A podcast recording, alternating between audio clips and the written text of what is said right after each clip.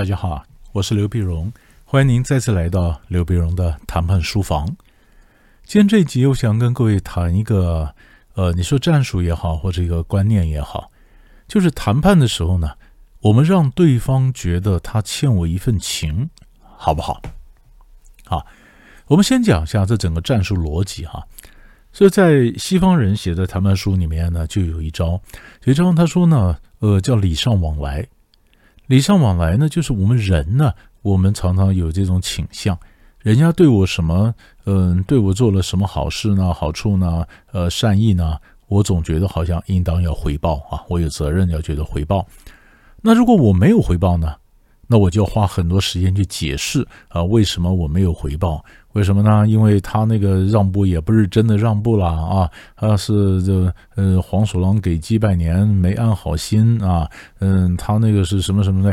我越是花时间去解释给旁边的观众和旁观者，越是跟他们解释为什么我不是忘恩负义之人啊，为什么他让步我没回报，我愿花时间解释，其实又足以证明我觉得回报是应该的嘛，对不对？所以，根据这个人的心理的这个倾向呢，所以才有学者设出来一个设计出来一个战术，就是我们在谈判时候呢，有时候我会先帮他。那我先帮他呢，那我就然后帮他以后呢，我就讲了，你看我帮你了，你欠我一份情啊，你欠我一份情。那么，呃，做人嘛，有来有往嘛，是不是？有来有往，那我帮你，那该你了。你还我的善意，我才会再还你善意，我们关系才能往下走嘛。所以我先让一步，让他觉得他欠我一份情，然后我不断提醒他，他欠我一份情，然后让他做回报啊。老美的战术是这样的，但是美国人研究这个战术研究以后呢，后来他也承认，美国学者也承认，不是每一个国家的人都习惯这样子，你知道吧？尤其是中国人。但但是老美他研究是中国大陆了，但是我觉得台湾人，我问我些学生，他们大家也都是这样的，我们自己都是这样的，就是我不需要你不断提醒我，我欠你一份情，好像我比你矮一截。那很多这个呃美国人在研究中共的谈判行为，就发现呢，按照老美那个设计，比如美国人让一步，呃，中国回报一步；美国让一步，中国再回一步；美国再让一步，中国再回一步。就是这叫做交换让步，交换让步呢，你让一步，我让一步，你让我，我让一步，最后呢，我们关系越来越关系好，我们的立场越来越趋近啊，越来越相近，最后终于有个聚合点。老美觉得是这样，可是他们发现跟中共的官员谈判，他不是这样，所以当美国人让一步以后，中国不喜欢回报你。他不会在那边去说：“哎呦，你不断提醒他，呃，欠你一份情，他就恼羞成怒。他不会回报你，他看，所以，所以在老共在谈判的时候呢，他就会不断的 push 老美，不断的 push 你，不断 push 你。于是老美就让一步，让两步，让三步，让四步，最后停下来，停下来。当当着中共队发现你确认了，你停下来那一点是底线了，没办法再让了。”啊，没办法再让了。然后呢，中国人这边在想，没办法再让了。那这个点我能不能接受呢？哎，如果可以接受，于是他就让一步，嘣，中间跟你汇合，deal 成交。所以也就是美国人研究中国人在谈判的时候，他是最后就等着美国人让到底线了，然后中国嘣让一步。成交，中间没有美国人讲的一来一往、一来一往、一来一往交换让步的这种事儿，因为中国人不习惯被别人不断的盯着，你欠我一份情。你看你是不是？哦，那后来呢？我一个学生呢，他在台湾，他是一个德国公司，德国公司呢，我学生就跟我讲说，德国公司的老板呢，他教这些台湾的这过谈判。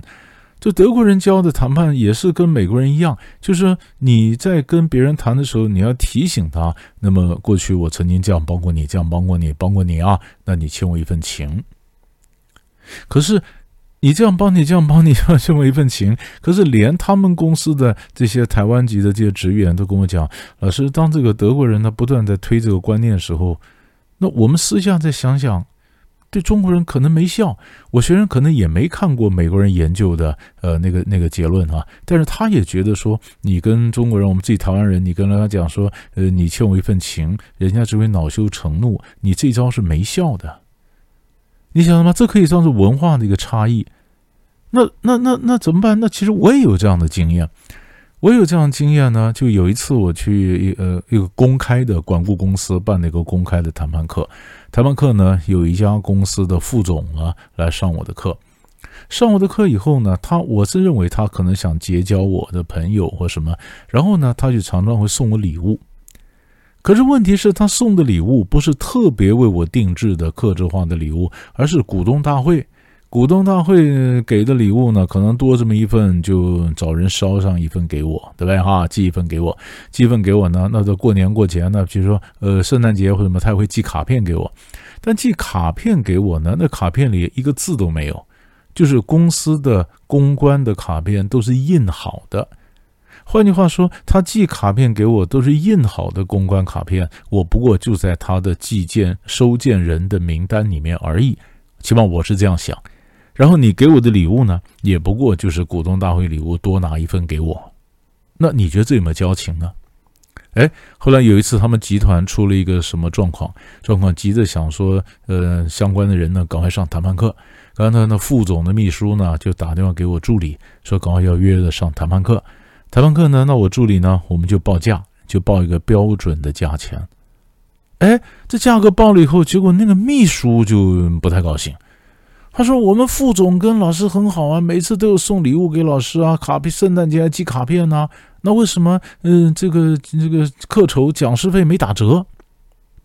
哎呀，我助理后来跟我讲以后，我我我我就吓一跳啊！原来是这样子啊！哦，原来你送的礼物给我送送卡片什么都有对价关系啊，我还不晓得嘞。好，这里面牵涉几个观念。第一个呢，我常常觉得。什么东西都能打折，上课不能打折。你上课，你想想看，呃，我不是上我的课，你上任何人的课都这样子。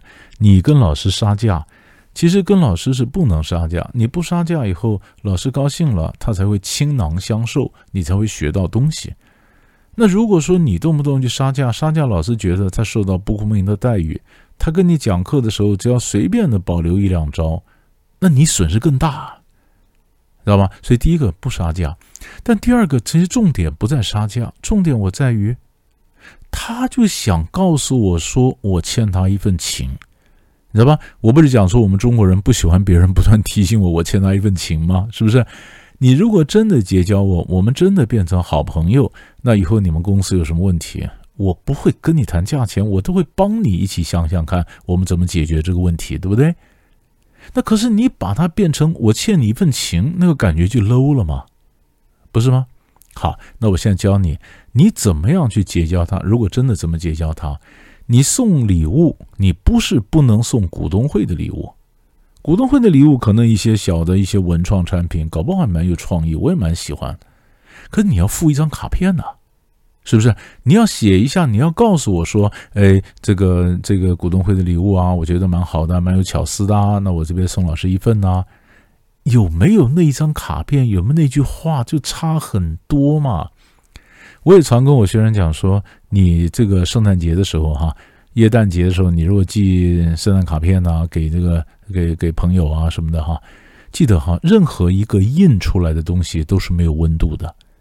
你知道吧？所以老板可能印出来很多公司公关的卡片，这时候你后面要用笔呀，圆珠笔也好，钢笔也好，你用笔加上这么一行字，是吧？你跟他讲说，呃，老太太身体还好吗？啊，呃，令郎今年学测考的怎么样呢？现在大学考到哪在在哪边呢？啊，或者嫂夫人身体还好吗？啊，你只要这么一两句话，就表示呢。你寄的卡片不是一般的通稿，不是一般寄给大家随便什么人的，因为它是特别 special，所以你有特别 special 的一句话。那这句话我们叫 personal touch，他就个人感觉到说，哎呀，又被打到，你晓得吗？就是这一两个两脚的你在结交他嘛。而且真的，我们说如果谁欠谁一份情，我们常讲我们认识很多人，可是认识很多人，他都是认识，他不是人脉。那人脉要怎么办？人脉要动员，要动一动才是人脉。什么叫动一动呢？比如说你们公司在高雄，那我今天要到高雄去出差，你们公司刚好有协议的酒店，那就你帮我订个酒店，还是我自己花钱去付这旅馆的费用？可是呢，用你们公司的协议价格。哎，事实上，你当初跟酒店去签这个协议价的时候，你也承诺你一年至少有多少个房间嘛，对不对？那我也在帮助你满足你那些 quota 嘛。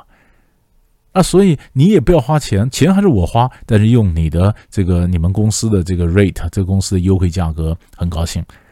然后下一次你来台北，我们公司刚好也在台北一些协议酒店，那我也帮你订个酒店，那还是你付钱，可是我举手之劳帮你订一下。就是我们双方能够互相叫对方做一点点的让步，或见一点的帮忙啊，嗯，把那关系动员一下，那这个关系呢就长久了，就夯实了，你知道吧？以前我帮一个学生，我帮学生做一些事情，那我学生每次就跟我讲说：“老师，你也找一点事情让我帮一下嘛。”我说：“不用了，你这什么的啊？不是，你找事情让我帮一下，我心里才自在。”不然每次我跟你在一起都觉得我欠你一份情，好，后来我找一件什么事情让他帮我一下，帮了以后他很高兴啊，因为他也会帮老师呢，表示跟老师平起平坐的，你知道吧？然后哎，我们的关系就正常了，就正常了，关系就可以很健康的交往。所以所有的健康交往，这关系能够长久，其实就是人欠我，我欠人嘛。所以人脉弄到最后，不是谁欠谁，你欠我，我欠你，那这个关系就正常。可是，在进到这一步之前，我不需要你告诉我说我欠你一份情，我欠你一份情，所以我赶快回报。所以美国人讲的这招，德国人也在用这招，在中国人的社会就不见得可行，你知道吧？你可以帮他，你可以刻意去养这个交情，他都心知肚明，但是你不要提。一提就漏了，你看看你是不是有这种感觉？想一想，我们下一集再见。